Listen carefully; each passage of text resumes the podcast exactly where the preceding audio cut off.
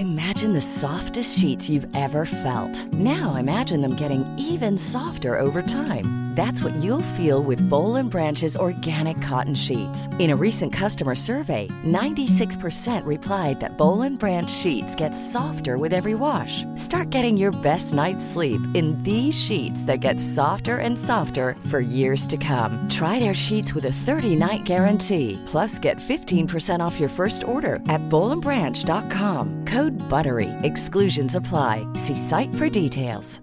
Planning for your next trip? Elevate your travel style with Quince. Quince has all the jet setting essentials you'll want for your next getaway, like European linen, premium luggage options, buttery soft Italian leather bags, and so much more. And is all priced at 50 to 80% less than similar brands. Plus, Quince only works with factories that use safe and ethical manufacturing practices. Pack your bags with high-quality essentials you'll be wearing for vacations to come with Quince. Go to quince.com/pack for free shipping and 365-day returns.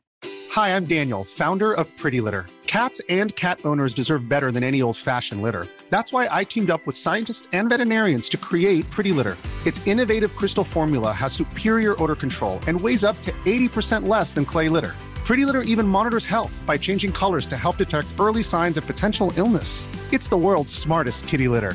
Go to prettylitter.com and use code ACAST for 20% off your first order and a free cat toy. Terms and conditions apply. See site for details.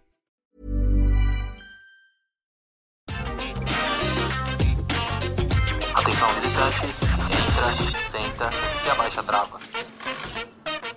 E tá começando mais um episódio do podcast Entra, Senta e Abaixa a Trava, que é o podcast da Rap Fan, um canal que fala tudo sobre parques de diversões, aquáticos, temáticos, montanha-russa, Disney, tudo que envolve esse universo. E eu sou o Fagner. Eu sou o Alisson. Eu sou o Laércio. Eu sou o Vini. E hoje mais um episódio especial sobre o Play Center. Na verdade, hoje é o último episódio. Também temos um convidado especial, que é o Márcio Araújo. Então se apresente aí pra galera, Márcio. Boa tarde, galera do Rap Fan. Prazer estar aqui com vocês. Meu nome é Márcio Araújo, para quem não me conhece. Eu fui gerente de operações do Play Center. Trabalhei por 16 anos lá. E Nossa. prazer estar aqui com vocês para compartilhar um pouquinho da minha história. Imagina, o prazer é nosso, Márcio, de ter aceitado o convite também. Muito obrigado, a gente agradece por isso. Aê, Então, seja é- bem-vindo aí, né, pra encerrar com chave de É. ouro, né? Sim, Obrigado, chave obrigado. de ouro. então vamos lá, acho que a primeira pergunta é a que a gente faz para todos os convidados aqui, principalmente nesses últimos episódios sobre o Play Center. Márcio, conta para pro pessoal que tá escutando, é, foi o Play Center que te achou ou você achou o Play Center? Como você começou a trabalhar no parque? Qual foi o seu primeiro cargo? Conta aí. Alisson, a minha história é bem curiosa mesmo. É, eu que achei o Play Center, eu estava desempregado à época e, e aí eu soube, por intermédio de um amigo do meu irmão, que o Play Center estava contratando pessoas para trabalhar é, temporário no parque por uma empresa terceirizada. E eu fui para trabalhar dois meses, entrei lá com um contrato temporário de dois meses e fiquei 16 anos. Nossa, Caramba. Só, só 16, né? Só 16 anos. É uma história bem curiosa mesmo. Entrei para ser monitor de fila, cara, para cuidar das filas. Olha. Por dois meses só, por um período de Sim. verão. E aí fui ficando. E depois desse cargo, você foi. Qual foi sua evolução assim dentro do parque até chegar a gerente de operações? É, com seis meses eu já era coordenador de segurança. É, eu fiquei nessa área de segurança lá por um bom tempo. É, cheguei a- ao cargo de gerente de segurança e depois fui para gerente de operações. E aí o pacote era mais completo, né? Porque quando eu recebi essa promoção, eu já cuidava de toda a parte de serviços, que incluía estacionamento, bilheteria, portaria, guarda-volumes, limpeza, segurança e operação dos equipamentos. E além disso, o SAV. Então tudo isso era, era debaixo do meu chapéu, assim. E foi uma experiência muito bacana. Que legal. Uau. Isso aqui é cuidar de uma operação, né? Porque a gente não tem a noção de que, de que tudo isso envolve a operação do parque, né? Às vezes até passa despercebido pela nossa mente. Quando eu falo de operação, eu já, já só assimilava atrações, por exemplo. É, é bem complexo, né? Tem muito mais coisas que envolvem o universo da operação de um parque. É muita coisa mesmo. Legal. E uh, Vini e Lércio, vejo vocês. Tá, ô, ô Márcio, eu, ia te perguntar uma coisa. Como é, era assim a sua operação no dia a dia no Play Center? Porque a gente, outras pessoas que passaram aqui, elas falaram que às vezes ela chegava bem de manhã e depois ela podia curtir um pouco o parque, ou outras que chegavam um pouco mais tarde e ficava até o, o final da noite. Como era o seu, a sua rotina no parque? Você era daqueles que chegava muito cedo para fazer testes nos equipamentos ou, ou não? Você chegava é, mais no meio da tarde ou, ou como era a sua rotina dentro do parque, no dia a dia? Olá, Ércio. Então, a minha rotina ela, ela era muito intensa. É, porque eu, era, eu sempre fiz questão de ser um dos primeiros a chegar e o último a sair. Então, é, eu mergulhava mesmo de cabeça. É, eu gostava de acompanhar tudo de perto, é, para que não, nada saísse errado, desde o planejamento no dia anterior para a operação, a execução da operação no dia. Então eu chegava, eu era um dos primeiros a chegar, um dos últimos a sair. E o pessoal até me apelidou lá uma época que é, porque nós éramos gerentes de departamento, né? Então eu tinha pares no parque. Sim. Eu cuidava da operação. É, teve uma época que o Oliver cuidava é, no mesmo período da parte de alimentos e bebidas. O Otávio Amaral, que hoje em dia está no Wet n Wild, cuidava de receitas internas. O Walter Fratel cuidava da parte de facilities, que era toda a parte de, de, de, de manutenção que a gente chamava lá de predial. E, uhum. e, eles me apelidaram de G1, né? Porque eu era o primeiro a chegar, o último a sair. Então, é, eu virei meio que o capitão do time mesmo. Isso era muito gratificante, foi muito legal. O reconhecimento legal. de feras do setor, né? Isso me deixa Sim. muito envaidecido. Que legal. O Oliver que você diz é o Oliver Krauser? É, o Oliver Krauser. É, o Oliver ah, Krauser. que legal, meu. Ele é. recebeu a gente lá no, Snow, no Snowland, lá em uhum. Gramado. E, é. nossa, super gente fina. Fez mó tour com a gente lá dentro do parque. É, Fazer um abraço para ele, se eu ouvir isso um dia. Um amigo querido, tá no Hot Park agora. Desejo é. muito sucesso para ele. E tenho certeza que ele vai fazer uma carreira brilhante lá também. Nossa, Márcio, muito profissional, um fera. É, tinha alguma coisa dentro da sua função, assim, dentro da sua área lá no parque que você achava bem desafiador no seu dia a dia? Vinícius, tudo era muito desafiador, né? Um parque daquele, daquele tamanho, daquela importância, daquela envergadura, uhum. é, tudo ali era desafiador demais. Mas tinham duas áreas críticas, né, no meu ponto de vista, que eram as áreas é, que, que, requeriam um pouco mais de, de, de atenção e cuidado. A primeira e a principal delas era a de operação dos equipamentos, é, a operação dos raids, né? para deixar tudo certinho, para ter todo o planejamento, toda, todo o procedimento correto para a operação. É, isso era muito desafiador e requeria muita atenção. E também tinha uma outra área que era muito sensível e importante, que era a área de segurança. A segurança da operação, a segurança patrimonial e a segurança operacional, que também eram áreas muito críticas porque é, o Play Center era uma cidade. É, a gente recebia um universo lá de, de 13 mil pessoas por dia, principalmente em Noites do Terror, chegava a 15 mil pessoas por Nossa, dia. É então, muita gente. É, eram alunos de escola, é, excursionistas de cidades, da, da, Baixada Santista, de Jundiaí, enfim, das cidades de entorno, até de outros estados. Então, é, principalmente os jovens, os adolescentes, eles iam para o parque e, e, quando o jovem está no meio de, de um, de um grupo, ele assume a identidade do grupo, ele esquece um pouquinho da sua identidade pessoal e ele passa a se comportar de acordo com o que o grupo rege. Né? Então a gente tinha que ter muita atenção com isso, porque tínhamos casos de, de alcoolismo, casos de, que, que, a gente tinha que ficar muito atento para evitar qualquer tipo de problema dentro do parque. Claro. Uhum. Nossa, isso deve ser complicado, né? Lidar com. Porque você lidava com diversos tipos, né? Você tinha desde o adolescente, criança, família, é, é, devia ser um tipo de problema é, diferente do é, outro, muito, né? É muito complicado. Lidar com segurança, eu sempre digo que lidar com segurança é, é, a coisa mais complexa e difícil do mundo. Principalmente no parque de diversões. Por quê? Porque quem está fazendo algo errado não entende que está fazendo algo errado. é diferente de, de, por exemplo, quando a polícia atua é, em cima de, de alguém que está cometendo um delito. O cara sabe que eu sei que estou fazendo algo errado. É, mas e para você convencer um jovem que estava furando fila que o que ele estava fazendo era errado? É muito Sim. complicado, requer muito jogo de cintura. E, e adolescente, tenho... né? Essa coisa é, do adolescente é sempre. Muito tem aquela característica do inconsequente, né? Que é fazer as coisas Com meio certeza. que pra, pra, aparecer pro amigo e tal. É, Fala aí, Vinícius. Eu tenho, eu tenho certeza que a época que mais dava trabalho para vocês era as noites do terror. é, com certeza, viu? As noites do terror, os grandes eventos, é, eles tinham a magia de ser é, muito contagiantes, né? A gente adorava fazer esses eventos tanto as Noites do Terror, quanto o Planeta Terra, quanto Energia na Veia. Eram eventos que a gente adorava fazer e participar, mas eles davam muito trabalho. Imagina. É. E, e, e Márcio, tem uma, curios... É uma pergunta. Claro que assim, você teve diversos momentos desafiadores no Play Center, né? De, assim, acho que não tem nem como falar de todos.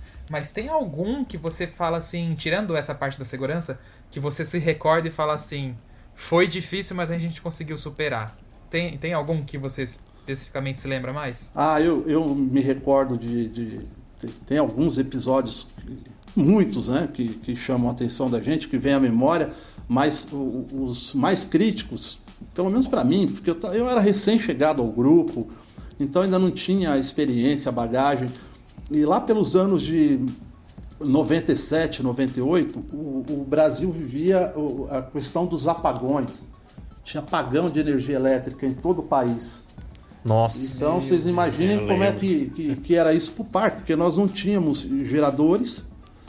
É, então é, a gente sofreu muito com, com episódios de apagão. Nossa. É, umas cinco, seis vezes em que o parque estava lotado, em que eu tinha que me ver com o megafone na mão para controlar o público que estava lá, para orientar, para dizer o que, que a gente ia fazer. E a nossa sorte é que isso era temporário, né? que com 50 minutos, uma hora no máximo, a gente conseguia restabelecer eh, a operação, porque também restabeleciam a energia elétrica. Mas eram momentos muito tensos. 50 minutos mais demorados. Né? Mais demorados da vida, cara. E, Nossa, eu, eu lembro... Coisa... Eu lembro Pode dessa falar, época né? da Pagão, acho que eu tava na escola, na faculdade nessa época, e eu amava porque aí, às vezes eu tava fazendo prova e apagava tudo, aí era cancelada as provas, todo mundo ia embora pra casa. Que é mau exemplo, Laércio. Laércio sempre espertinho, né? Sempre tem... Não, não, é, era, um brincadeira, Laércio. Era bom porque eu você já assim. sabia como ia ser a prova, né? E quando você voltava pra fazer de novo, você já dava uma Sim. recapitulada de novo, melhor. e... e... E Márcio, falando assim nesse momento do apagão, é que a gente fica pensando, né? E nas atrações, como é que vocês lidavam? Porque assim, a maioria delas a gente sabe que elas retornam para uma posição ali mais fácil, né? Mas tem algumas, por exemplo, montanha russa que se tá no lift, para no lift e tal. Como é que vocês agiam nesses momentos aí, nesses 50 minutos eternos de sem luz?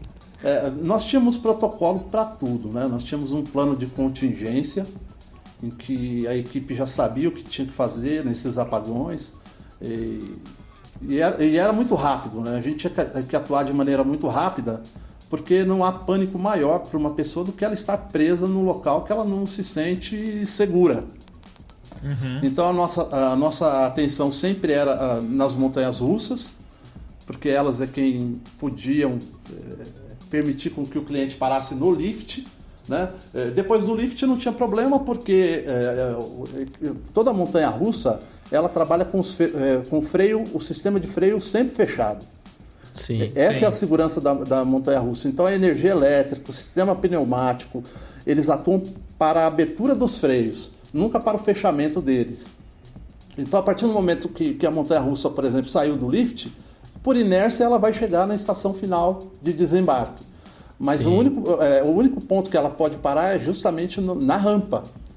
Então é, era ali que a gente fazia todo o nosso programa de, de plano de contingência. Olha, parou na rampa, já tinha o, o protocolo, o procedimento, a equipe subia, retirava rapidamente e graças a Deus a gente nunca teve problema é, grave com isso.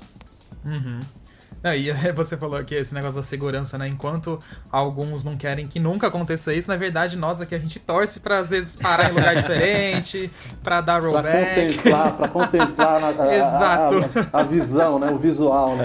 É. Exato, a gente é. torce que a gente sabe que, na verdade, quando acontece esse tipo de coisa, é segurança do brinquedo. Já estava previsto, né? Caso acontecesse, então não é nada demais. E pra gente é experiência diferente, é, né?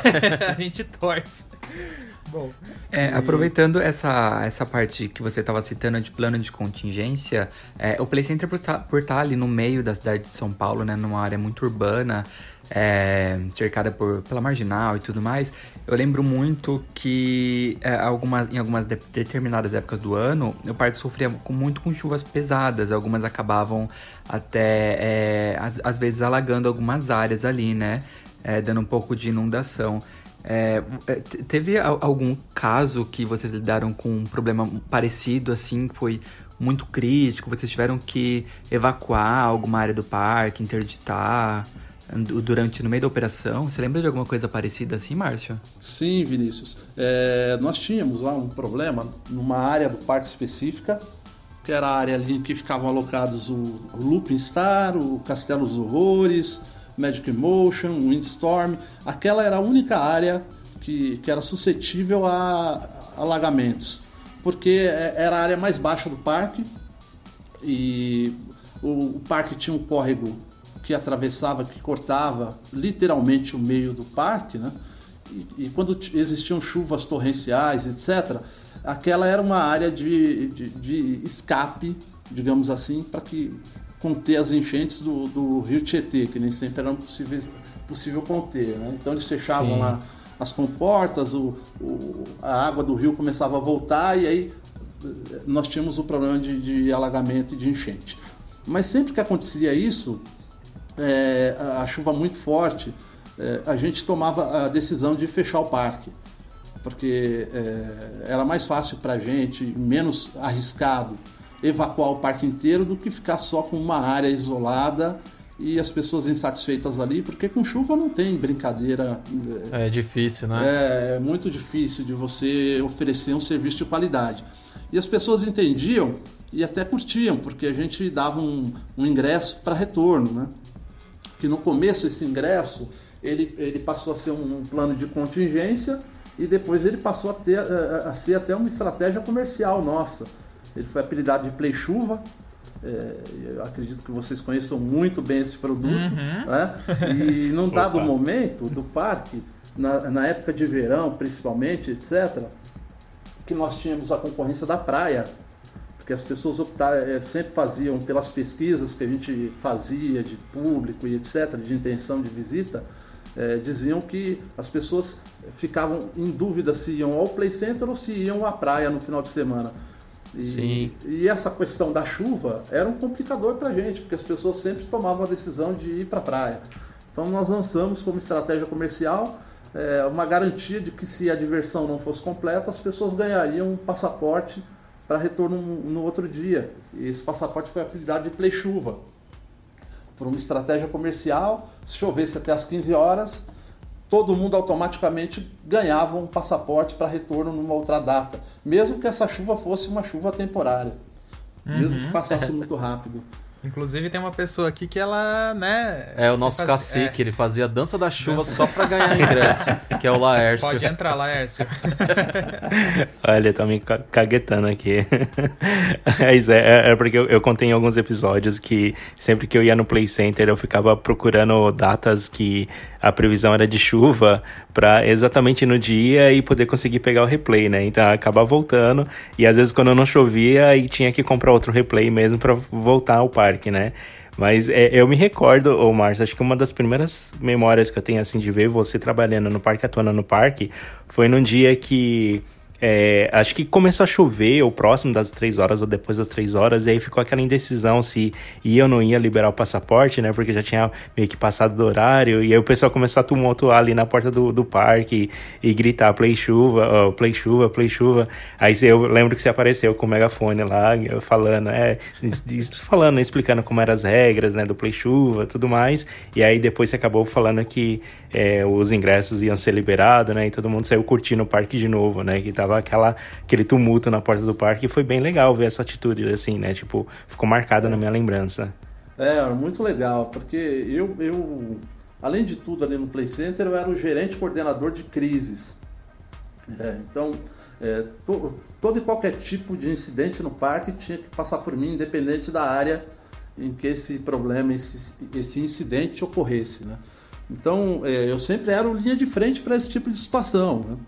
E a gente fazia questão de deixar claro que, olha, mesmo é, o nosso combinado tendo sido que se chovesse até as 15 horas, daríamos o play chuva. E agora são 15 e 20, a gente precisava deixar claro que nós íamos é, ofertar o play chuva mesmo que a chuva tivesse ocorrido fora do, do, do que era período, o né? combinado, né? do período combinado. E foram situações tensas ali naquele momento, mas muito gratificantes depois, né? Porque você via a alegria de quem recebia o ingresso. Parecia que você estava dando uma melhor notícia possível para aquela pessoa, sabe? Parecia um prêmio de loteria. Era muito legal. É, o Laércio ficava super feliz. a gente zoou o Laércio, mas eu também, quando ia embora, assim. Ah, de qualquer parque, né? Do, mas principalmente do Play, você ganhava um replay ou ganhava algum Nossa, passaporte retorno. Essa... É, eu lembro que teve uma época também que às vezes dava um retorno, mas não era por causa de chuva. Agora que eu... Era um replay mesmo. É, era um replay, né? É, é, mas nós estávamos isso toda vez, Fagner, e, e Alisson, Laércio, Vinícius, toda vez que a gente entendia que a experiência do cliente não havia sido tão boa quanto a gente gostaria, nós dávamos um replay. Em que momentos eram esses? O parque muito cheio, por exemplo, com filas muito demoradas, ou com paradas de muito equipamento no, no ah. dia, etc. Então a gente sempre dava um replay que era uma forma de pedir desculpas por não poder ofertar um dia tão bom quanto a gente gostaria. Entendeu? Isso era muito legal também. Não, isso é, é realmente, é, acho que uma das coisas que eu mais lembro do Play Center é justamente essa preocupação com o visitante, né? Às vezes, às vezes o parque nem tinha culpa da situação, mas Sim. vocês sempre faziam isso para deixar o visitante feliz. E eu lembro é, que isso... agora que você falou disso da. Desculpa te interromper, Vini. Mas agora que você falou isso de da atração, eu lembro que a gente ganhou um dia justamente porque a Boomerang, acho que ela parou, era tipo 11 da manhã. O parque tinha acabado de abrir, ela deu um, algum problema e ela não voltou a operar no, no resto do dia. E aí vocês deram também o, o, o replay. é, a gente sempre lançava a mão disso. Toda vez que algo não saía como, como esperado, a gente já tinha lá o replay preparado que era para entregar para o cliente, para que ele pudesse retornar ao parque e ter uma experiência bacana e uhum. ter essa memória afetiva que todo mundo tem, né? Tanto quem trabalhou quanto quem frequentou e etc. Até hoje. Isso é muito legal.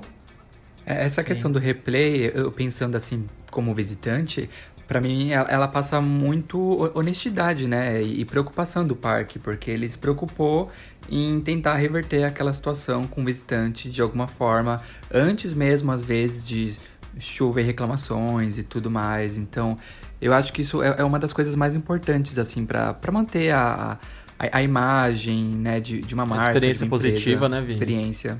Uhum. É, isso era muito legal. Era uma, é uma prerrogativa do dono do parque. É, vinha de cima para baixo, né? Essa preocupação. Sim. E isso é muito bacana, porque todo mundo carregava esse DNA de, olha, eu preciso oferecer para esse cara que está aqui o melhor porque a gente recebia gente de muitas partes do, do, do país, gente que preparava essa visita com muita antecedência. Então não era justo você não oferecer uma contrapartida quando algo não saísse de acordo com o script. Né? Isso era muito legal. Ah, você vê que a referência até do Play Center até melhor de, do que de alguns parques no mundo. Eu e o Alisson, a gente já teve a oportunidade de conhecer vários parques, né, pela Europa, Estados Unidos. Eu lembro qual que é aquele que a gente foi com o Lucas Nogueira, que é a principal montanha-russa do parque tava fechada, Alisson? Ah, o Holiday... Eu sempre confundo porque tem dois Holidays, um nos Estados Unidos e um na Alemanha. Holiday Park. Ele fica perto de Frankfurt, a gente foi lá. A principal montanha-russa do parque, que era a Expedition GeForce, é, que ela ganhou prêmios mundiais, enfim... E adivinha, chegamos lá, ela tava fechada. Ai, meu Deus, e, e era o cartão o postal do parque, a gente foi justamente por isso. Ela era super premiadíssima. Aí a gente até chegou lá no, a ir lá no SAV, né, do, lá do parque, questionar o motivo, mas nossa, nem deram atenção nossa, direito pra bola, gente. Não pediram nem desculpa. nem a, num copo de água a gente não ganhou. Só falaram assim, tipo, ah, não vai abrir hoje. podem parar é. sem aviso prévio. Aí a gente, tipo, nossa. Mas a tá gente bom. veio lá da. a gente veio do Brasil. Do... É. é, porque uma coisa é aquilo que é o formal, né? Que você coloca ali para evitar é. problema jurídico, etc., no ingresso. Sim. Outra coisa é a questão de você se preocupar com a experiência de quem está ali brincando no teu parque.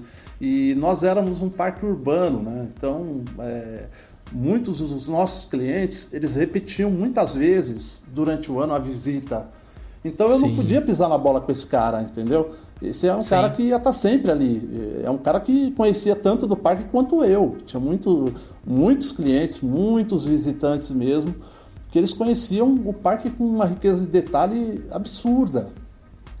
Então eu- é, a gente não tinha o direito de pisar na bola com, com, com um cliente nosso. E isso era, isso era uma premissa nossa. Isso era muito levado a Não, sério. Vocês estavam certíssimos. Eles estavam de parabéns também, É. até nessa questão que você dizendo que é, geria as crises ali do, do parque, Márcio. Eu tenho até algumas lembranças de ver você trabalhando lá. Eu nem falo pra bajular, não, mas eu falo pelo profissional que você se mostrava lá dentro e que a empresa também se, é, se prestava a isso, né? De ser de garantir experiências positivas. Eu lembro é, uma vez, acho que um dos barcos do Splash parou ali na, na curva final, você tava lá assim já de plantão, acho que alguém te chamou no rádio. Eu lembro também uma vez que a Boomerang parou entre o último lift ali dela, e acho que não deu nem 10 minutos, você já tava lá com garrafinha de água, porque no dia tava com um sol escaldante. E aí eu lembro que. Não lembro de que forma vocês subiram até lá. Acho que era por uma Ela parou ali escadinha, né? embaixo. É, ela parou ali É, embaixo. aí você já chegou lá com garrafinha de água É. pra todo mundo, até fazer o resgate. e a empresa tava de parabéns mesmo. Era uma experiência era tentava sempre legal. ser positiva. É, os, os protocolos que a gente tinha, né? os planos de contingência, parava o equipamento, então eu já eh, corria para lá, porque eu sempre gostei de dar minha cara a tapa mesmo. Sim. De, de- como responsável da operação, não era justo eu me, me esconder naquele momento. E eu levava comigo já todo o aparato, né? Já ia a Daisy do Save, que era o anjo da guarda nosso lá. E já falava para ela, Daisy, já leva replay, já leva água para mim, por favor, passa na lanchonete, pega lá uma caixinha d'água e, e, e aí ela já chegava com isso tudo pronto, ela era muito organizada, etc. E a gente já tentava ali conter qualquer tipo de problema maior. Ah, com certeza. E, e Márcio, uma pergunta assim, é...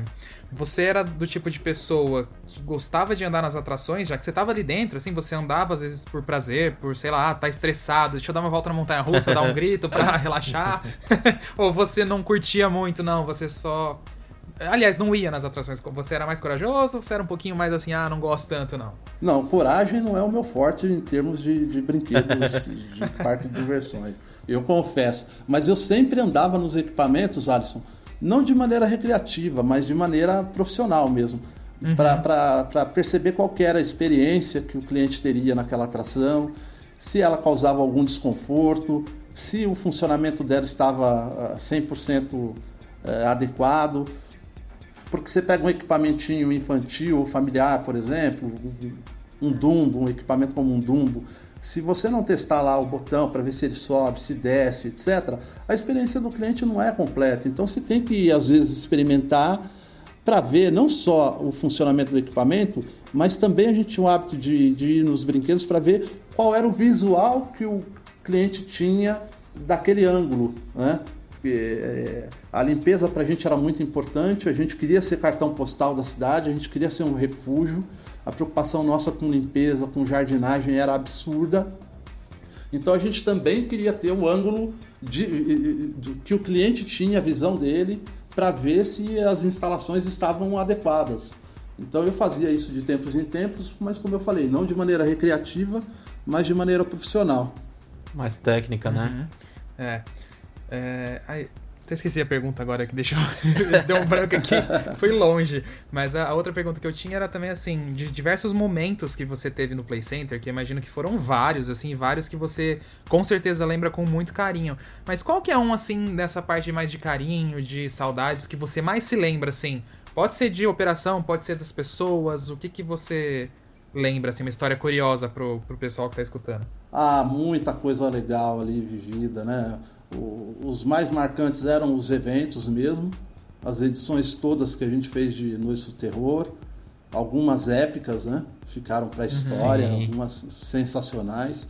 É, tinha também, eu gostava muito do Energia na Véia, era um evento que dava uma aura incrível para o parque, uma, uma energia eh, que, que a gente não via em nenhum outro lugar do mundo. E era a prova de que o Play Center era um local que, que tinha essa magia, né? que tinha essa mística de, de transformar o parque para um evento com uma energia eh, fora do, do, do comum. Era muito Total. legal. Mas o dia que me marcou mesmo foi o último. a despedida foi, foi algo muito marcante, impactante para mim. Nossa, Acho imagina, a gente tava nós. lá no último dia. Você também foi, não foi, Lércio? Eu fui, eu fui dia? no último dia, sim. Acho que todo mundo e... aqui tava. É, é, acho que sim. Acho que não tem, aqui não tem ninguém que não tenha ido, mas. Foi... Na época eu não conhecia os meninos ainda, conhecia de longe, assim, só da internet. Eu ah, não você tinha essa amizade, mas eu, eu tava lá também. Ah, que legal, ah, que legal não sabia. Você, você e... presenciou a história. Sim. É, com certeza. E Aquele tanto dia que... foi mágico. É, foi, foi um misto de, de, emoções, de emoções né? né? A gente foi da tristeza, a emoção, a alegria, o orgulho é, e a depressão no mesmo dia. É. Infelizmente. Era muito isso mesmo. Eu lembro que no começo do dia ali do, do é, vocês soltaram balões também, aí colocaram as músicas diferentes, tinha bandinha no parque. tinha então, aquele era, bottom. Era, Sim, o bottom, né? Ah, eram, de, eram, detalhes bem especiais, né? Que o parque sempre se preocupava. Não. E se preocupou até o último dia, né? Com Sim. isso. É, até a camiseta, né? Para os funcionários, era uma camiseta também alusiva à história do parque. Foi uma camiseta diferente. Foi muito legal. A gente, a gente viveu momentos muito bacanas ali, viu? Sim, e você, Márcio, a gente é, sabe que você ficou, foi acho que um dos últimos a literalmente apagar a luz, né? E sair do, do parque ali após o fechamento. Mas qual que foi o, o momento ali, isso já no pós-fechamento, claro que após o último dia ali da, do fechamento também, que você diz assim, que meio que caiu a ficha de vez, sabe? Qual que foi a, a, a atração também que você sentiu mais ao vê-la sair?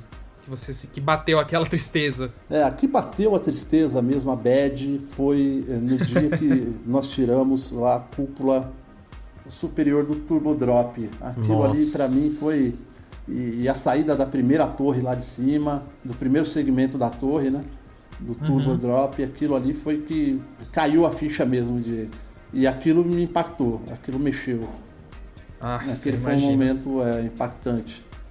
E a retirada de uma atração do porte do Turbo Drop exige também uma estrutura bem grande, né, Márcio? Muito grande, é um absurdo a estrutura que você tem que montar para tanto para montar quanto para desmontar o, o, um equipamento daqueles, né? E especialmente para mim porque eu vi aquela, é, aquele equipamento chegar no parque, Nossa. eu vi todo o preparo que, que foi feito para a instalação dele.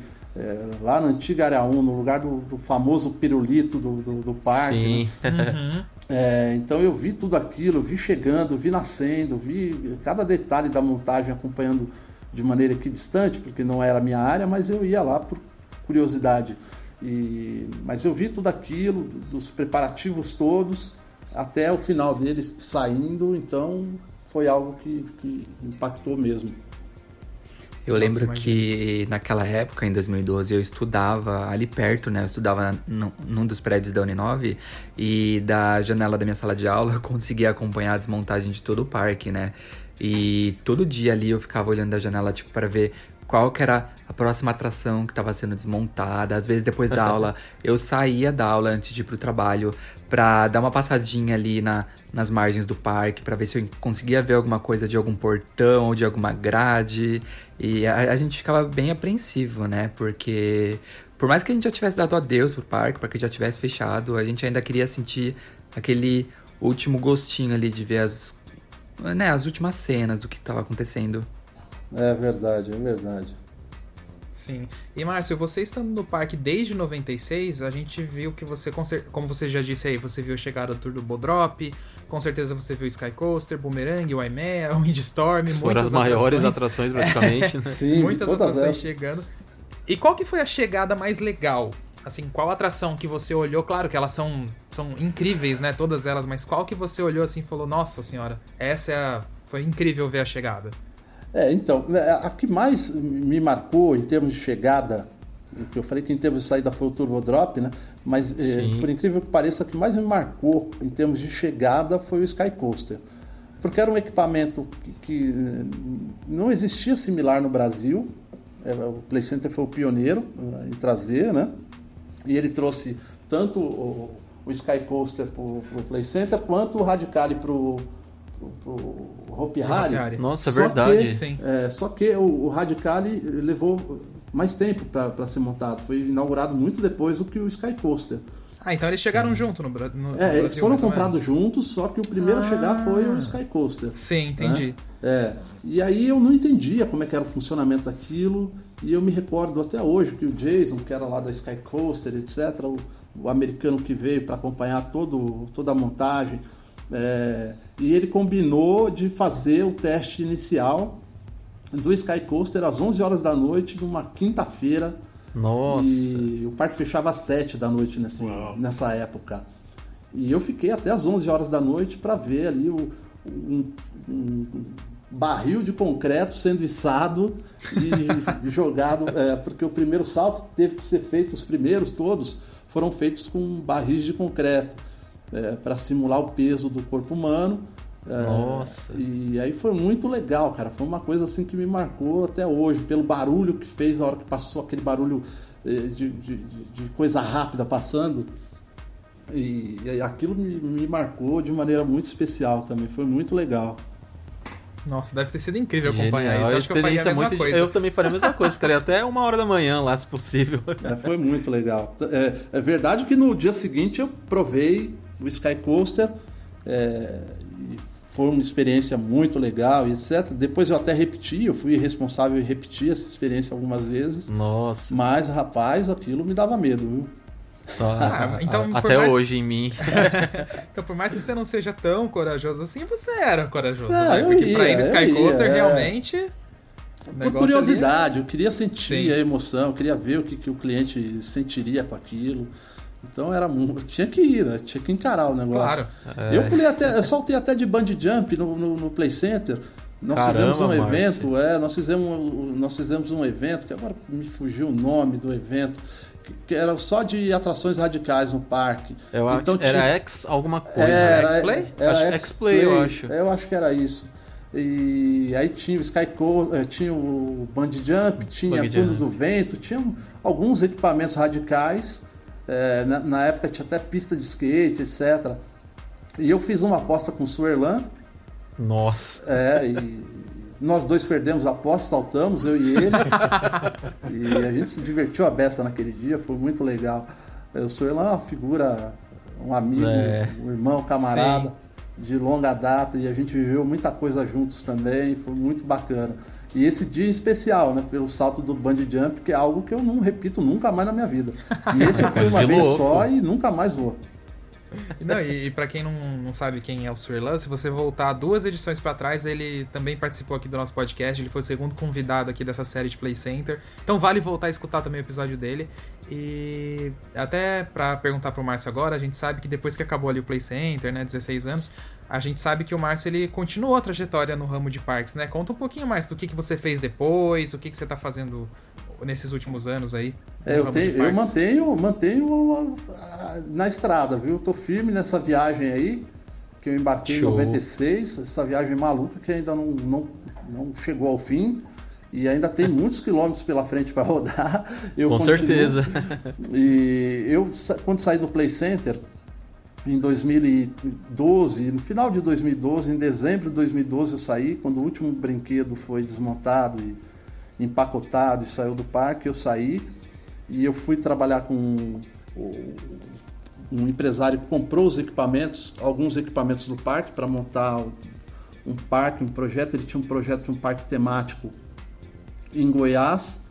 É, e aí, depois esse projeto passou aqui para São Paulo, teve muito perto de acontecer, mas infelizmente, por algumas razões que, que a gente também não conhece todas, esse projeto não foi à frente. É, então eu fiquei lá por, por um ano, compartilhando lá. Eu e meu amigo Wilson desenvolvemos um projeto sensacional que ia, com certeza é, ser referência mundial de, de parques. Que legal, mano. É, ia ser muito bacana. Infelizmente não deu certo. E fiquei lá projeto, com né? ele. É, fiquei com ele nesse período. Depois de lá eu fui para Parques Games. Fui para assumir a parte de controladoria da Parques Games, a parte mais burocrática da coisa. Fiquei lá também quase um ano. E aí recebi o convite do Play Center quando eu estava na Parques Games para retornar ao Play Center para uma nova área que se abria lá, uma nova possibilidade se abria. E eu retornei, fiquei mais dois anos. Nesse período do Play Center, eu levei a Looping Star para o Rock in Rio. Então eu, eu fui o responsável por, por, montar, operar e desmontar o, a Looping Star no Rock in Rio.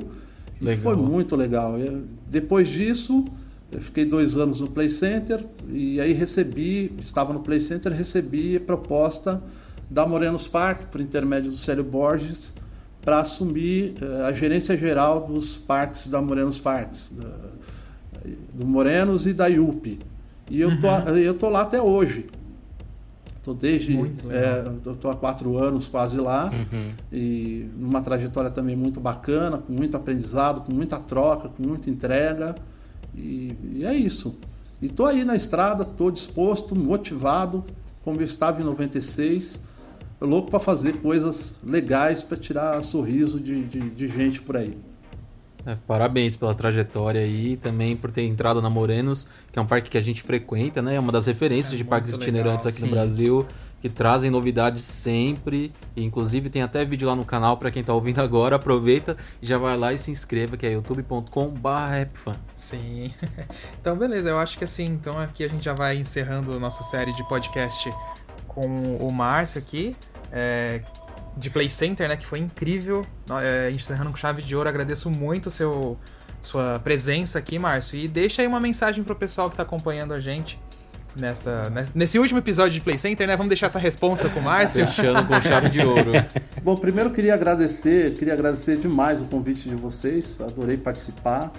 E é sempre um prazer falar com vocês. São, além de tudo, aí, pessoas que eu tenho muito carinho muito respeito. Eu vi a Rap Fan nascer, crescer e chegar no ponto que ela está e tenho certeza que ela ainda não, não atingiu 30% do, do potencial que ela tem para expandir. É, e vocês vão chegar muito longe, Amém. podem ter certeza. E dizer que essa trajetória do parque é extremamente viciante, extremamente contagiante, extremamente cansativa, mas ela é, uma, é, é, ela é um, um setor, um ramo de atividade que, que eu tenho muito prazer de, de, fazer parte, tenho muito orgulho de fazer parte. E eu espero encontrar vocês em breve. Com certeza. É, na Morenos Park, para ter o prazer de, de recebê-los lá e da gente poder dar um abraço e compartilhar momentos bacanas lá, tá bom? Sim, sem Muito certeza. obrigado a vocês aí. Foi uma honra ter feito parte da história do Play Center. Uma história muito bonita, muito legal é, e que vai ficar para sempre na minha memória afetiva. Uma gratidão eterna ao Dr. Marcelo Gutglas, que sempre foi muito bacana comigo em todos os sentidos. Foi muito legal. Genial. Nossa, Parabéns pela trajetória, então. Márcio, muito obrigado mais uma vez por participar aqui do, do nosso podcast. Gente, um abração para vocês. Fiquem em paz aí, se cuidem. Um abração. Obrigadão, Márcio. Abraço. Um abraço, Márcio. Abraço. Obrigado. Abraço, Márcio. Até mais. Até mais. Tchau, tchau. Então vamos continuar aqui, né, o nosso podcast. Vamos de notícias então, galera? Bora de notícias. Vamos de notícias. Bom, essa semana aqui, o que a gente teve. Ah, vou falar mais uma vez, né? A gente encerrou duas séries no nosso canal. É a notícia isso também. É lógico que é. Encerramos a nossa série de Play Center, que a galera surtou, que a galera amou, chorou, se emocionou e nem, e nem sei mais o que. Até eu Nossa, chorei quase no último episódio. No né? Foi, foi ali de emocionar, né? Não, e fora as lembranças também, né? A gente, a gente, mesmo aqui quando criou a série, aí a gente perguntava assim, ah, Lars, você lembra de alguma coisa? Ah, Fag, você lembra? Vini, não sei o quê. A gente brinca, né, que o Vini é cancelado porque nunca foi no Play Center, mas o Vini também ajudou, galera. É, a central Sim. de cancelamento pode descancelar o Vini um pouquinho. pode descancelar. Pode descancelar. Então, mas é isso. Acho que foi muito legal ter revivido isso que foi o Play Center. E muita gente conheceu o que foi também, que às vezes o pessoal ter ido não sabia de muita curiosidade. Sim. Ah, é, e, falando nisso, é, rapidinho, Lárcio. É, okay. Caso as pessoas que estiverem ouvindo esse podcast agora ainda não tenham assistido, pelo amor de Deus, corre lá no canal, porque essa série tá muito legal. Deu um trabalhão para fazer, Deu. mas os resultados foram muito legais. A galera curtiu bastante, a repercussão também foi bem legal. E... Não, eu, eu, ah, eu Lars, pode assim, falar agora. É, porque acho que é importante, né, lembrar a importância que o Play Center tinha, né? É, eu sou uma das pessoas assim que é, eu me sinto tremendamente afetado, né, com o fechamento do Play Center, né, e com tudo que ocorreu, né, na cidade de São Paulo, né, para quem não, eu morava em São Paulo é, nessa época e o fechamento do Play Center foi uma das coisas que me motivou a querer sair do Brasil, né, para você ver assim, tipo, o, o, o grau de importância que o parque tinha O na minha impacto, vida, né? né? O impacto, né? De você passar ali na marginal, você não vê mais ah, os, os brinquedos, as atrações, né? Então, assim, é, não, não que eu seja muita coisa, assim, né? Mas é, eu tô querendo aqui falar no, no que eu acredito que o fechamento do Play Center impactou, né? A vida de muitas Claro. pessoas, de muitos paulistanos, né? De pessoas que hoje às vezes até reclamam que falta um pouco de lazer na, na, no- na, na cidade de São Paulo e tudo mais, né? Então, assim, é, é, é, é, eu espero, né, que realmente, né, o Brasil volte a ter novos parques de diversões, né, que, é, que depois que passar toda essa situação, né, que a gente está vivendo hoje, que é, as pessoas possam olhar um pouco mais para o lazer, para o entretenimento e saber que isso também é importante, né, na vida das pessoas, né. É, inclusive, o, o setor movimenta uma economia enorme, emprega milhares de pessoas. E, assim, sempre dê suporte ao parque que tá ali mais próximo da sua casa tal. Porque realmente os parques no Brasil eles estão de parabéns. Eles, eles podem não ser os maiores parques do mundo em comparação a parques de fora. Mas você vê que os parques ali eles dão tudo de si, sabe? Tudo do bom e do São melhor que eles referência podem. em operação, né, Vini? São referência em operação e assim, eles vão ali no- nos limites do recurso, né? A gente sabe que manter um parque no Brasil não é fácil, o custo é muito alto, os impostos são a burocracia e tudo mais, mas os parques dão tudo de si. Então a gente, eles merecem esse suporte da gente e a gente tem que torcer pelo crescimento de cada um deles para que possa surgir cada vez mais pela frente. Boa, meus Concordo garotos. super. Super concordo. E o que a gente mais sonha, né? É atrações novas, novos empreendimentos É. surgindo. A gente vê esse outro lado do crescimento do setor pelos parques aquáticos, né? Exato, e eu acho e que isso não é o que anima muita gente Exato, também, eu né? acho que assim, o brasileiro gosta sim de parques, não é à toa que. Tudo. A, a gente sente isso com a RapFan mesmo. Olha a quantidade de gente que se interessa. é, como a gente tá crescendo também nesse sentido. E se Então, não assim, gostar, a gente força a gostar. A gente força a gostar. fã, vai ter vai sim, gostar sim. vai gostar de parque, vai ajudar o setor. Mas eu acho que é isso. O Brasil tem muito potencial. Olha os parques aquáticos. O Termas é o quarto, é o quinto agora, mas é mais visitado do mundo. A gente tem dois parques aquáticos mais visitados. Não você acha que não tem potencial? É, é a dificuldade do Brasil pra tudo, né? Burocracia, imposto, é governo que não Infelizmente, ajuda, mas eu acho que se tivesse um empurrãozinho um pouquinho maior ali, com certeza os nossos parques temáticos também É o Laércio indo embora. Volta, Laércio. La- Laércio- o Laércio PIB falou do assim, Brasil. Lars falou assim, já que o Brasil não vai ter o Play Center, também não vai me ter. Tchau. o Laércio acabou Não, com o mas- Brasil, aqueles, né? Mas assim, eu, eu- valorizo muito os parques nacionais. Eu sei que, é, embora os parques nacionais não são é, tão grandes ou com, com, tão, com tantos equipamentos como muitos parques fora do Brasil, né? é, com montanhas russas, essas coisas. Mas é, o lado humano, o lado da, de, de tratar os funcionários bem, de tratar o visitante bem, os visitantes bem, acho que é, é, faz toda a diferença, sabe? E às vezes tem parques assim que eu vou que são mega parques e que não se compara ao Play Center, por exemplo, que era um, foi um parque ali que passou por uma redução de tamanho, né? E que teve uma tinha um, um serviço muito bem feito, né? Então, assim, a gente tem que realmente valorizar muito mesmo o setor nacional, né, os parques de diversões, os parques aquáticos, né, e torcer, né, para que ajudar os empreendimentos, né, a, a se desenvolver também. E do meu ponto de vista, o Brasil tem duas coisas que, se, assim, que são muito importantes pro, pro setor que se destaca de qualquer outro país, né? O primeiro, obviamente, é o clima, né? Então, Total. o Brasil ele não tem clima, não tem inverno rigoroso, ele pode ficar com os parques abertos o ano inteiro, inclusive mesmo no inverno. É, e a energia do brasileiro, né? O brasileiro tem uma energia muito contagiante, então você vê Tem. os funcionários dos parques brasileiros, como que eles se comportam, sabe? É, é algo muito legal. Não, e a paixão, né, que tem pelos parques, Sim. assim, os funcionários, nossa, eles dão o sangue. E- Olha, eu poderia ficar Bah, aqui mas- o dia inteiro falando da- das É vantagens bem do, do, do Brasil, mas enfim. Ah, só uma coisinha antes da gente. Antes da gente pular para as notícias, já que esse é o último vídeo de Play Center atual que a gente vai fazer, claro que a gente vai voltar a falar é, mais pra frente, né? E- é, o podcast, podcast. disfarça. É, não é fim do podcast, é fim do, do, do especial. Vamos deixar bem claro. Eu só queria deixar uma curiosidade: qual era a área preferida de vocês lá no parque? Do Play? É, do Play mesmo. O cantinho, assim, sabe? Ah, eu Ah, acho o que meu era, era- Boomerang, Double Shock e Sky Coaster. Eu amava Meu aquela também. partinha ali. E você, Lárcio? Nossa, é muito difícil de responder essa pergunta. Porque assim. Laércio o gostava de onde tinha- O parque tinha Laércio- 30 metros, você tem que saber Não, o sei. cantinho, tô brincando. eu, eu, eu amava, eu amava muito a área 1, assim, principalmente na hora, assim, depois do, do almoço, assim, que eu ia. Eu, eu gostava de comer. É, tinha uns pastéis, uma pastelaria que tinha na área Nossa. 1. Então eu gostava de ir lá. é, Tudo relacionado com comida, né? Mas eu gostava de Sim, ir lá. e- eu também. E, aí- e quando eu ia lá, eu, eu, eu, eu gostava da- do trem, do, do trem Maria Fumaça, e às vezes eu pegava o, o teleférico, ia até a região, aí eu já comia por lá, e já pegava o trem para dar uma descansada e curtir o passeio, e ficava vendo toda aquela movimentação do parque. É, eu achava muito mágico, assim. Isso daí é mentira, Ah, gente. A área sim. que o Lércio mais gostava era, era a área que dava o play chuva. Ah, pois é. Eu também acho.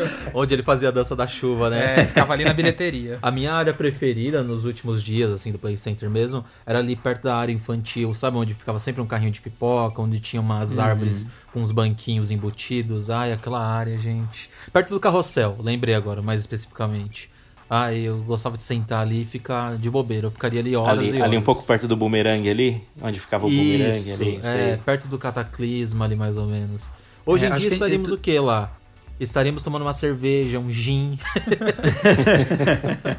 Tendo o show da Anitta, do já, Pablo Vittar. já teríamos abandonado as pipocas, estaríamos só na cachaça. Brincadeira. Nada, eu amo pipoquinha, nem vem. Brincadeira, A- A brincadeira. minha justificativa ali por aquela área do bumerangue, eu acho que é muito pelo, pai, pelo paisagismo ali que teve Sim. até os últimos dias do parque, Sim. sabe? Então, era o, o, o piso era muito lindo, o Eu gostava do jardins, banquinho. Do banquinho central, lembra, Vini? Aquele banquinho Nossa, redondinho. era. Sim, eu lembro, era Ah, era incrível. legal. e Vamos de todo você mundo tá ali. chorar? Você tava ali no, no, no meio de várias coisas acontecendo ao mesmo tempo. Então, de um lado você tinha um boomerang, na frente você tinha um double shock, do outro lado você tinha um sky coaster. Era grito de todos os lados, era gente se divertindo de todos os lados.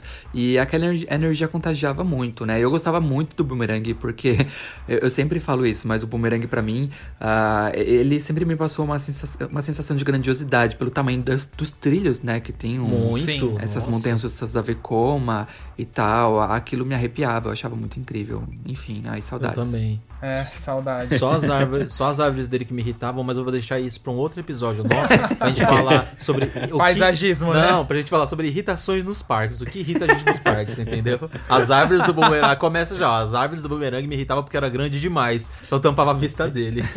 Deixa Olha, pro eu próximo, gostei. então. Vamos, mar- vamos marcar um episódio assim. Vamos, Vamos. marcar, então. Ah, Bom, antes da vamos- gente ir pras notícias, rapidinho, a gente já falou que a gente vai pras Tá bom. notícias um milhão de vezes, né? Mas eu lembrei de uma coisa, a gente tava falando com o Márcio, né? Que ele tá trabalhando hoje no Morenos e no Yup Park.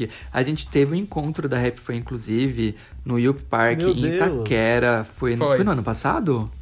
O ano Foi retrasado? ano passado que você foi embora também, não foi? Acho que no passado, tava perto de você ir embora, Vini. Acho que foi no passado É, também. então foi ano passado, isso. Ou ano passado a gente 2018. teve um encontro Eu não no, lembro. no Yuppie Park, foi incrível. E o Márcio Araújo, ele Foi. ajudou a, a organização do encontro. Ele Verdade. recebeu a gente. Sim. Eu lembro Foi disso, foi incrível. legal. A gente não tava dando nada, porque assim, foi a primeira vez que a gente fez um encontro no meio de uma cidade, assim, no parque itinerante. Então a gente falou, ah, acho que não vai muita gente, né? A gente montou É. e foi incrível, foi muita gente, muita Foram gente, 80 muita pessoas, gente eu nova. acho. Não É, lembro. sim. Muita gente nova. Eu acho que foi o nosso primeiro boom, assim, de público da gente saber que vieram Foi. por conta do YouTube, sabe? Foi, A gente que conheceu foi. muita gente por causa do canal que foi lá naquele dia. Acho que Teve foi muita isso gente mesmo. nova. É. Pela facilidade de estar em um ambiente urbano ali, eu acho que o pessoal se sentiu mais à vontade de ir, porque era só pegar um metrô e ir, entendeu?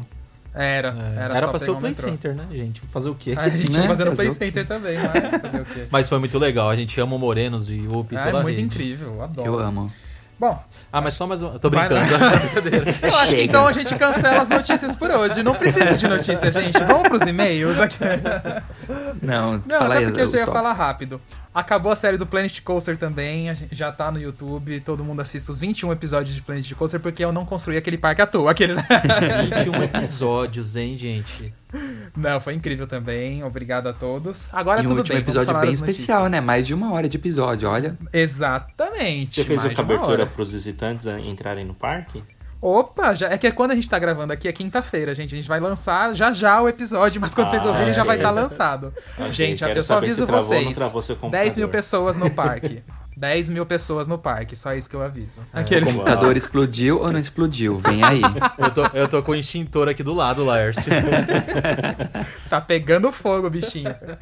Ai, meu Deus. Então vai, as notícias dessa semana foram bem simples, assim, rápidas na verdade. É, foi a Sky Glass, a ponte de vidro lá do, de Canela, que terminou a estrutura, a estrutura dela e as imagens são incríveis. Só de ver aquele guindaste carregando aquela peça por cima do penhasco já me deu aflição. O Vale da Ferradura, né? Nossa fica... Nossa, Senhora. é lindo demais. Vocês viram, meninos? Eu vi. Eu vi. A região ali é muito bonita. bacana. Dá até medo de chocado. trabalhar ali. Eu teria medo. Dá, então, exatamente. Acho que trabalha pros, pros funcionários que estão trabalhando na construção vai ser pior do que andar nela. Com Porque eles têm que ficar em cima daqueles guinchos e tal. Outra coisa que foi é que a, o Flamingo Land, com a nossa barra ex 10 inversões, anunciou que ela fica pra 2021. E a gente, a gente tem. É muito engraçado, né, Gente, gente? mas- Sempre tem alguma coisa. Eu acho que assim, quem É criou a isso. pandemia mundial foi a 10i. De verdade, eu tenho essa teoria. Porque você pode ver, ó, no Hop Hari ela, ela, ela é amaldiçoada. No Hop Hari ela não montou. Aí o parque entrou numa crise. Foi pra Malásia, o parque de lá também não montou. Entrou numa crise. Aí o Flamingo Land me monta ela e o que acontece? Uma pandemia mundial pra ela não ser aberta. Ano que vem acontece o quê? Um meteoro? Acho que é ela, A gente. maldição da 10i. Gente, e um fato, é, a, a, 10i, essa 10i que era pra ser do Hopi Hari, ela foi o primeiro modelo da no, do novo tipo de 10i Sim! fabricado pela Intamin, né? Ela foi um protótipo, digamos assim. E depois dela já teve várias outras, e todas as outras foram montadas, todas as outras estão operando. A do Hopi Hari foi a primeira, tá aí até hoje. É, e aí, quando ela vai abrir, o que, que acontece? Tá aí a resposta. Então a novela não chegou ao fim ainda, gente. Então, né? É, vai, vai- que ano vai que vem chegar- elas desmontam ela, né? Aquele... Não dá E nem pra que comemorar faz que ela tá 10 anos, montada, né? não. É Meu verdade. Deus. Aí, ó. Tá vendo, ó? O Vinícius pacto vai se céu. selar. O pacto vai ser selado. Quando ela abrir, o mundo vai voltar a dar certo. É. Entendeu? É, algo assim. For- foram 10 anos de azar que vai se encerrar no ano que vem. Amém. Ah, não, que, Ai, é, por que favor, segue esse então. ano, pelo amor de Deus. Nossa senhora. Bom. É, basicamente foi isso, gente. Não teve muita notícia essa semana, mas basicamente foram essas duas, então vamos de e-mail. Vamos aos e-mails. Bora. É, encer- Eu Aproveitando ler o encerramento do.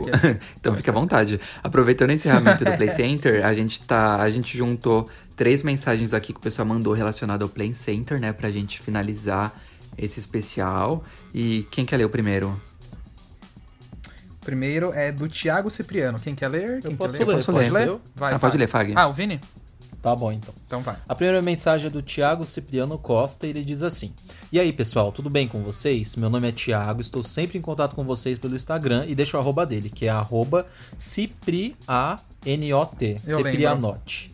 Foi muito legal a participação da Laura no episódio anterior. Concordo com vocês que ela deveria voltar para contar mais histórias. Fui ao Play Center umas três vezes só. Morava no interior, muito longe de São Paulo, mas todas as vezes que fui sempre foi ótimo. Saudade, inclusive. KKKKK. Queria muito ter vivido toda essa experiência de Noites do Terror, mas como a Laura mesma disse, as excursões de escolas tinham que sair não muito tarde do parque por conta de todo o caminho de volta. No meu caso, eram 8 horas de ônibus. Meu Meu, Deus! Deus do céu.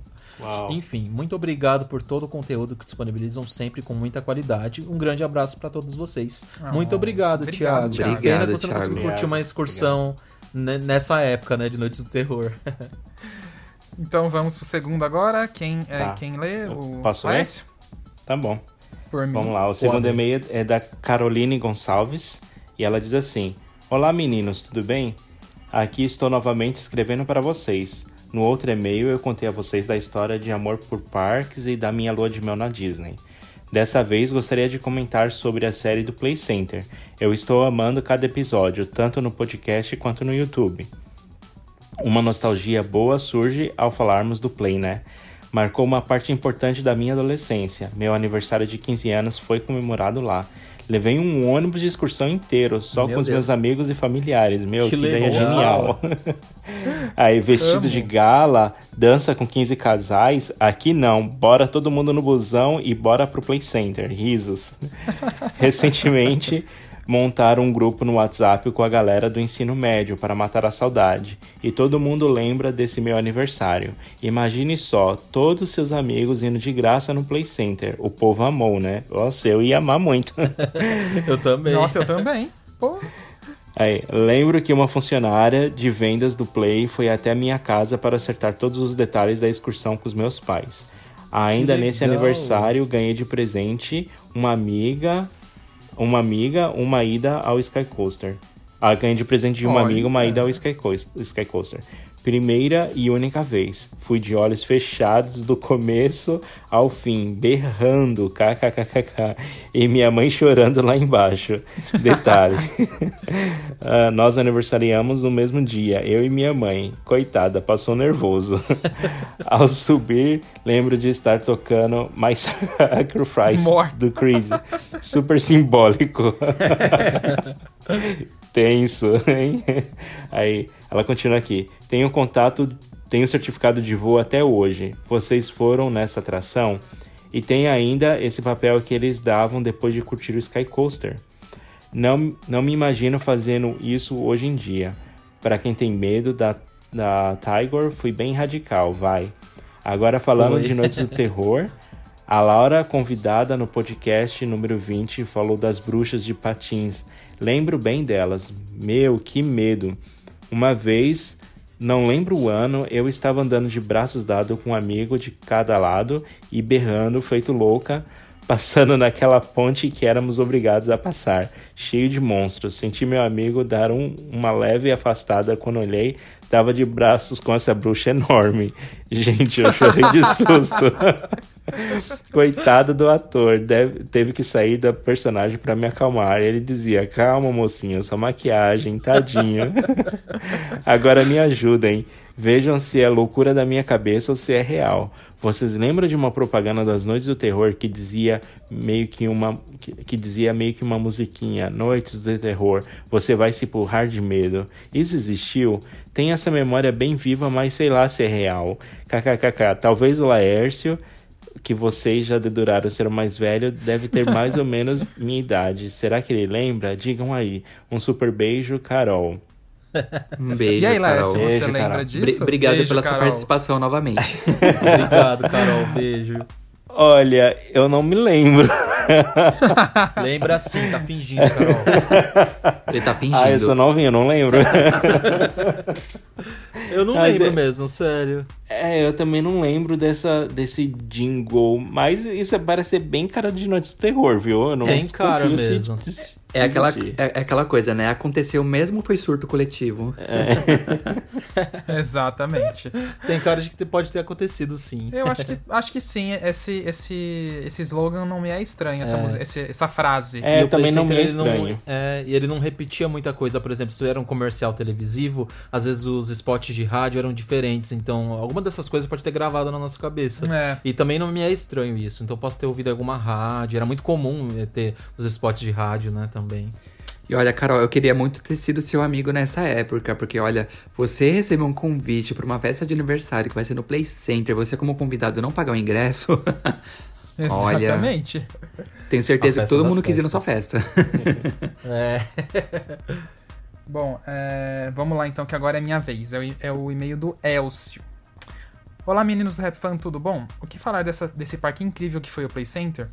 Antes, um breve resumo da minha vida. Tenho 37 anos e desde alguns meses da vida minha mãe me levou numa, num dos parques itinerantes do Parque Xangai, que estava perto da casa da minha avó. Ela disse que eu não parava de sorrir.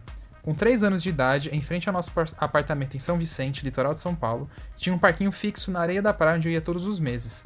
Meus avós iam até o litoral pegar as contas e limpar o apartamento e eu ia junto. E ir no parquinho era obrigatório. Isso durou até meus 10 anos, quando a prefeitura da cidade não per- permitia mais os parques fixos na areia da praia. Com essa mesma idade, minha mãe levou ao Play Center, amor à primeira vista. Tanto que um ano mais tarde eu fiquei doente com muita febre. Ela não baixava e um dos delírios eu balbuciei Play Center logo no final de semana seguinte. num sábado de 88 começou o meu amor pelo parque. Ia com ele com, ia, ia com ele com frequência. Graças a uma parceria do Play Center com a empresa que meu pai trabalhava, ele pagava metade do valor do passaporte da alegria. Os anos foram passando, eu frequentando o parque, até que um dia, indo passear no Shopping Center Norte, eu vejo o símbolo do Play Center escrito Play Norte. Não pensei duas vezes, enchi o saco dos meus pais para ir. Fomos lá e foi a primeira vez que fui numa montanha russa, a Ciclone. A primeira montanha russa do Brasil, sem travas, assento parecido com o da Montanha Encantada. Foram tantas histórias que é impossível contar. Fui em todas as edições das Noites do Terror, sim, meu pai me levava. Mesmo sendo menor, com 5 anos eu fui foi incrível ver as fontes jorrando sangue. Os, cor os corpos nas árvores, adorei. Só não fui na última, pois não tinha estrutura psicológica em saber que era a última mesmo. Em 99 foi o mais importante para mim, na estação da Maria Fumaça. Eu, com 16 anos, dei o primeiro beijo na minha hoje esposa. Nossa, que legal! Sim, estamos juntos há 21 anos, várias idas ao Play Center e em outros tantos parques pelo Brasil. 2012 foi um choque, passei o ano todo mal com o fechamento do Play Center. Me recusei a ir nele uma. uma opa! Me recusei a ir nele uma última vez. Desde 88 foi o único ano que não fui no Play Center nenhuma vez. Vi e curti as quatro áreas do parque, acompanhei as notícias, chorei ao saber que a Montanha Encantada ia embora, me recuso a chamá-la de Rascapusca. Será sempre a Montanha Encantada. Assisti o show da Orca e dos Golfinhos, fui em todas as atrações que passaram pelo parque, exceto a Colossus porque não tinha idade. Comecei o compromisso de passar o resto da minha vida, mesmo sem saber na época se era pra vida toda, com minha melhor amiga, namorada e esposa. Pensando nesse amor todo, viajamos atrás das atrações perdidas. Viajamos atrás das atrações perdidas do Play Center. E em 2015 eu fiz minha primeira tatuagem e não podia ser outra coisa que o símbolo do parque. Segue anexo algumas fotos, inclusive do dia da febre em 1988. Desculpe o meio gigante, mas o Play Center fez minha história. Abraços. Ai, que meio lindo! Quanta Amamos, coisa legal! Obrigado, Elcio. E a foto que ele Obrigado. mandou aqui, gente, é uma foto naquele. Como é o nome? Guilhotina, né? É, uma guilhotina. Era uma foto de guilhotina bem famosa que tinha um ponto de fotos lá no parque do Play Center. E a tatuagem dele é uma tatuagem na perna. É, na Com batata os símbolos da do perna. Play Center e o nome embaixo. Mas muito, legal essa história, Elcio. E que lindo que ele conheceu. Você viu? Ele conheceu a esposa ali na Montanha Encantada, que era Sim. amiga, depois namorada e esposa. Olha só que incrível. História de amor. História pra de- ver Não, isso como- é verdade. É, comple- complementando o que eu, tava, que eu falei, né? Que como o parque marcou muitas idas, né? De muitas pessoas, né? Isso que é incrível. Sim. Tá vendo? Pra ele ter febre, pra ele não ir no último dia do parque, realmente é uma coisa que pesa muito, né? Tipo, pra você ver como as pessoas sentem falta ainda. Memória afetiva, né? Memória afetiva. Mas, gente, acho que é isso. Agora acabou, então, os especiais Play Center em todas as plataformas, né? É, Acabou agora a aqui. gente, a gente promete que vai parar de falar de Play Center por um tempo. É.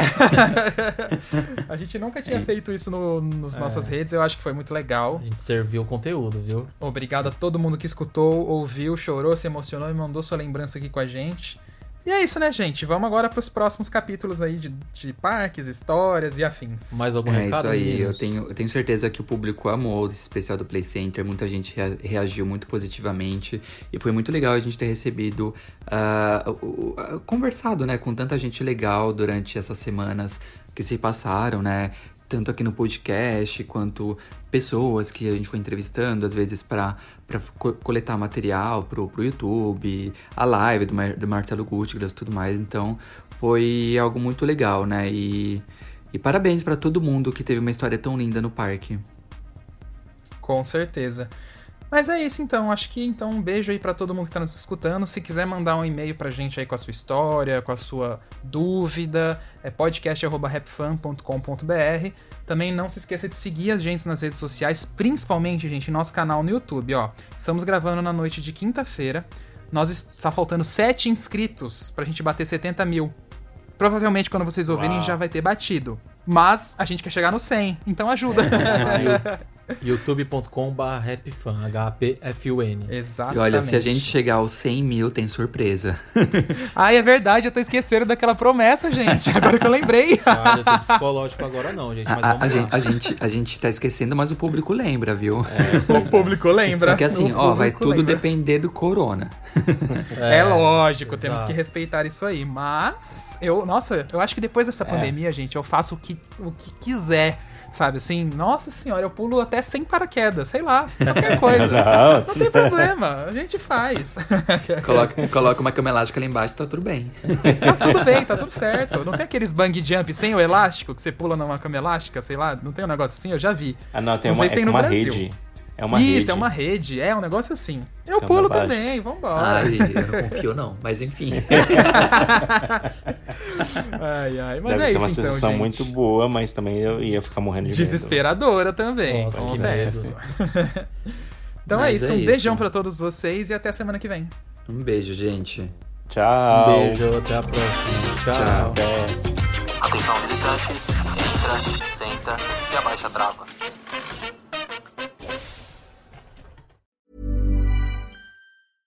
Imagine the softest sheets you've ever felt. Now imagine them getting even softer over time. That's what you'll feel with Bowl and Branch's organic cotton sheets. In a recent customer survey, 96% replied that Bowl and Branch sheets get softer with every wash. Start getting your best night's sleep in these sheets that get softer and softer for years to come. Try their sheets with a 30-night guarantee. Plus, get 15% off your first order at bowlandbranch.com. Code BUTTERY. Exclusions apply. See site for details.